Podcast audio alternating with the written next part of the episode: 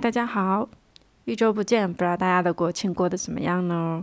前两天呢，我回苏州家里去度过了几天，然后在这个几天的过程当中，苏州也大降温了，就有一种突然间让我觉得，哎，秋天来了的感觉。因为我没有把录音笔带回家嘛，所以其实也不是很方便在苏州的家里面去录一期播客，然后我就特地有心的收集了几天。关于秋天的一些元素和最近一些小小的打动我的瞬间，刚好想着回了上海以后就来录一下这一期播客。今天这一期我是开窗录制的，终于又到了可以开窗让房间里的空气变得很凉快的时节了，好开心！在夏天的时候，其实最烦的事情就是屋内没有办法通风，外面的空气实在是太热太闷了。房间里面又一直开着空调，其实时间长了以后，对整个空气的流通都会产生影响，就还蛮不舒服的。但是，一到秋天，就每天都可以打开窗，然后让外面的空气进来。而且，我现在住的这个家哦，楼下有两株桂花树，它们也都开了，那个味道就是非常香。尽管说我家住在五楼。打开窗都还能够闻到那个桂花，就是一股淡淡的香气。走到楼下的时候，它的香气就会非常的浓郁。我在我书房的窗前养了一株鸭掌木，不知道大家知不知道这个植物？这是一种非常好养活的绿植，而且长得也还蛮可爱的。在它完全成熟的时候呢，它的叶子会是有八片，所以这个植物还会有一个别名叫做八方来财。当我刚开始去养这一株鸭掌木的时候，并不知道它有这个寓意，因为这个是别人送我的一株植物。然后最开始我就只是查了一下它的这个养护的方法。我收到它应该是在今年春天的时候，然后当时呢，我就把它一直放在阳台上面去晒，然后定期给它浇水，这样子就以一个很简单的方式去养护它。但是到了夏天的时候，我的这株鸭掌木就突然间出现了一些黄叶，然后有一些绿色的叶子上面还有一些晒斑，啊，我就一下子慌了，这个时候就去。查该怎么去养护它嘛？结果就查到说，其实，嗯，鸭掌木的适宜的温度是十五到三十度，太冷的话它会冻死，然后太热的话它就会叶片变黄，所以在夏季是不能够把它全天进行日照的。然后在秋天、冬天还有春天的时候，就可以彻底的把它摆到那个阳台上，然后让它去进行长时间的日照了。所以前两天我回到家的时候，我就把它从我的房间原来的那个只能够散射到的地方，把它转移到了可以全天日照的地方，就放到了我现在书桌前面的那个窗台上面。这株鸭掌木现在养的特别好。就是它现在的高度已经是当时它来家里的那个高度的一倍了，然后顶上也长出了非常多的新叶子，小小的，特别可爱。我发现哦，就是把植物放在书桌前面，会让我的心情变得特别的好。就我夏天其实看不到这株鸭掌木的时候，我还需要去在房间里走动一下，我才能看到它。然后秋天就是当我在这个书桌前面忙一些什么事情，然后会觉得有一点累的话，一抬头就能看到一株绿植，心情立刻就变好了。然后这个时候外面的风又很舒服，吹上来的时候，我就会觉得哇，真好。前两天我不是在苏州嘛，然后因为我爸爸他在国庆期间去接受了一个就是需要住院的那种体检，比较深度的体检，所以需要有家属陪伴。然后我那个两天就一直在医院里面陪着他，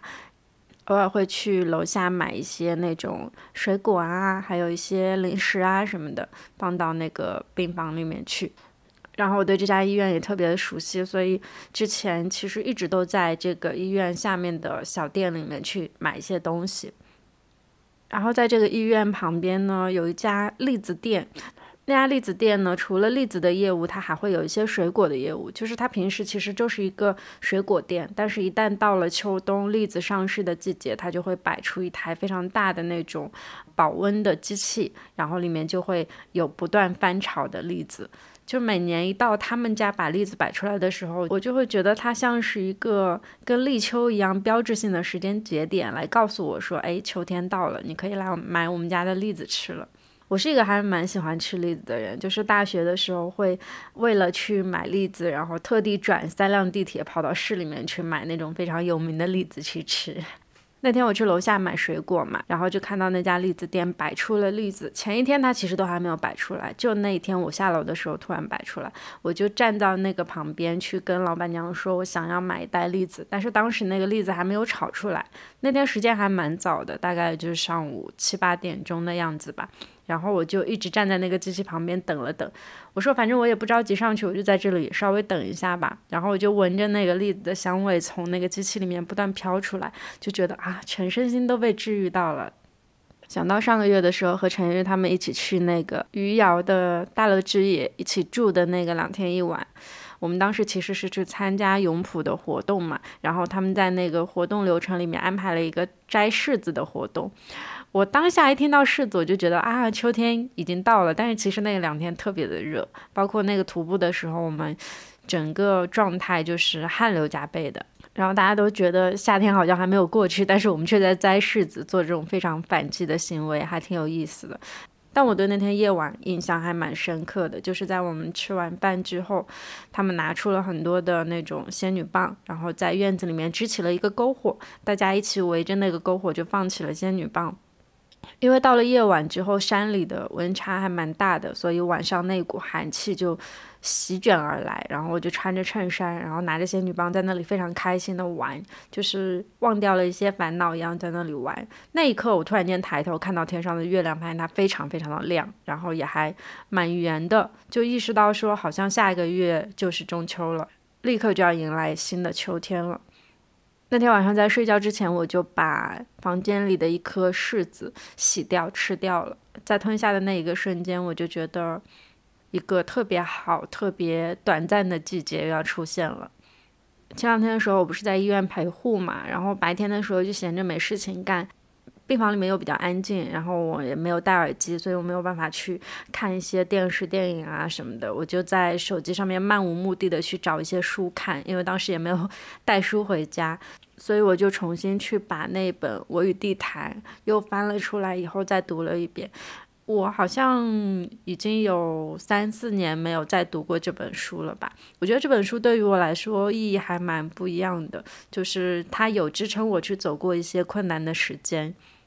因为在小的时候，它出现在教科书里的时候，其实我也并没有读懂它。然后等到后来毕业了以后，再次去打开这本书，才发现原来它的意义对于我的人生都可以如此深远。所以它就成为了我人生很重要的一本书。然后在医院的那个场景下，我再次翻开它的时候，依旧是读到非常让我震撼和感动。但我突然间在这一期里面提及，是因为。我在这一遍读的时候，突然间发现了一段我很喜欢的史铁生对于四季的描写，然后刚好这一期又想聊聊一些秋天的时刻嘛，我就想到我在读到这一段的时刻，我会发现说，哎，原来史铁生也很喜欢秋天。这一段稍微有点长，但是我还蛮想在这里读一下的。如果不介意的话，可以往下听；如果不想听的话，就把进度条往后拉一拉就好了。如果以一天中的时间来对应四季。当然，春天是早晨，夏天是中午，秋天是黄昏，冬天是夜晚。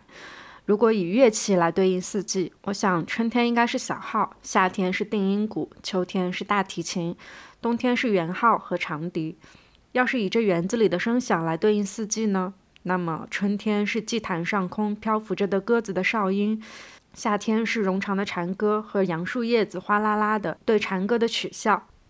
秋天是古殿檐头的风铃响，冬天是啄木鸟随意而空旷的啄木声。以园中的景物对应四季，春天是一径时而苍白、时而黑润的小路，时而明朗、时而阴晦的天上摇荡着串串杨花。夏天是一条条耀眼而灼人的石凳，或阴凉而爬满了青苔的石阶，阶下有果皮，阶上有半张被做皱的报纸。秋天是一座青铜的大钟，在园子里的西北角上，曾丢弃着一座很大的铜钟。铜钟与这园子一般年纪，浑身挂满绿锈，文字已不清晰。冬天是林中空地上几只羽毛蓬松的老麻雀。以心绪对应四季呢？春天是卧病的季节，否则人们不易发觉春天的残忍与渴望。夏天，情人们应该在这个季节里失恋，不然就似乎对不起爱情。秋天是从外面买一颗盆花回家的时候，把花搁在阔别了的家中，并且打开窗户，把阳光也放进屋里。慢慢回忆，慢慢整理一些发过霉的东西。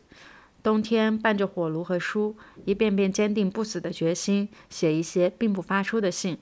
还可以用艺术形式对应四季，这样春天就是一幅画，夏天是一部长篇小说，秋天是一部短歌或诗，冬天是一群雕塑。那梦呢？以梦对应四季呢？春天是树尖上的呐喊，夏天是呼喊中的细雨，秋天是细雨中的土地，冬天是干净的土地上的一只孤零的烟斗。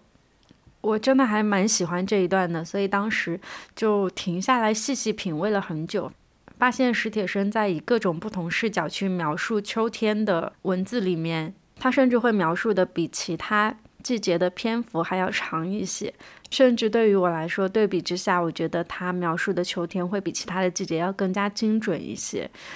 就由此可见，他应该是也是一个很喜欢秋天的人吧，至少应该是在一年四季里最喜欢秋天的人吧。那某种程度上就和当下的我的心境不谋而合了，还蛮开心的。其实我今天这一期的标题也是我以前写过的一篇日记的标题。那篇日记大概是在去年秋天的时候写的。去年夏天，我正值经历了人生当中非常非常低谷的时候，我的亲人离开，然后那个时候久久没有办法从极度悲痛的情绪里面走出来。但是随着时间的流逝，然后季节的变迁，我的心绪有在慢慢的稍微恢复一些，所以当时就在日记本上面写下了“秋天就是离去与坠落的季节”。但是那个时候的我对于离去和坠落的描述，现在看来还蛮温暖的。所以其实秋天对于我来说，并不是一个那么凄凉的季节吧。那个时候我在描写离去的时候，我说的是。我夏天里面残存的那些炽热的情绪在慢慢离开，然后一些稀碎又松散的情绪在这个时间里面慢慢浮现出来，那些巨大的痛苦与悲伤都会被温度所凝结，在这个时间段里面，我好像能够让自己慢慢走出去了。所以我的离去其实指的是一些浓烈的情绪的离开，好像也并不是意味着所谓的人或者事的离开，它是一种非常玄妙的身体上的能够感知到的离开。那么坠落呢？坠落更像是一种被更加温暖的东西所接住的。不再浮躁的坠落，因为夏天里面的时候，其实整个人的状态都是很浮躁的，包括那个情绪都是浮于表面上，没有办法沉静下来，没有办法在那个时间里面去表达一些更加细碎、更加平稳的情绪，而是所有的东西都是外放的，就像那个炽热的阳光一样。然后这个时候，我觉得我自己的身体就没有办法承受那么巨大的能量。因为我生性其实就是一个比较偏冷的人嘛，所以我会更加喜欢一些平稳的、安静的力量。然后这些力量，他们在夏天的时候都是在我的身体里面伺机而动的，就是我没有办法在那个时间里面去体会到这些情绪。但是秋天一旦到来，我就开始不再浮躁了，我就觉得我自己的身体在慢慢坠落，坠向一个我自己能够接住我自己的地方，就是叫做心安处。所以，我所描述的这样的离去与坠落，对于我来说都是让我很安心的成分，都很好。所以，这个季节对于我来说，好像从来都没有什么所谓的凄凉，或者是离别，或者是一些比较负面的情绪，反而是能够让我沉下心来去接住一个就是向往比较平稳的生活状态的自己。就像我在史铁生的这一段描述里面，最最喜欢的是他表达的以心绪对应四季的那个秋天。他说，秋天是从外面买一棵盆花回家的时候，把花搁在了阔别了的家中，并且打开窗户，把阳光也放进屋里，慢慢回忆，慢慢整理一些发过霉的东西。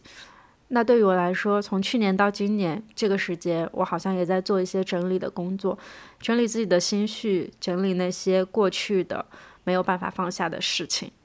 在这样一个短暂的时间里面，我从世界的各个角落都收集到了一些信号，收集到了一些温暖。他们都在不断的告诉我说，你喜欢的季节已经到了。我封闭了很久的一些情绪和生活都会被重新释放出来，所以终于到我自己喜欢的季节啦。不过呢，换季其实也就意味着很容易生病。我之前一阵子不是因为感冒，然后很严重的咳嗽嘛，其实一直到现在咳嗽都还没好，就是断断续续的还在咳嗽。所以大家一定要注意自己的身体健康，在换季的季节里面呢，一定要照顾好自己的身体。好啦，那我们就下期再见喽，拜拜。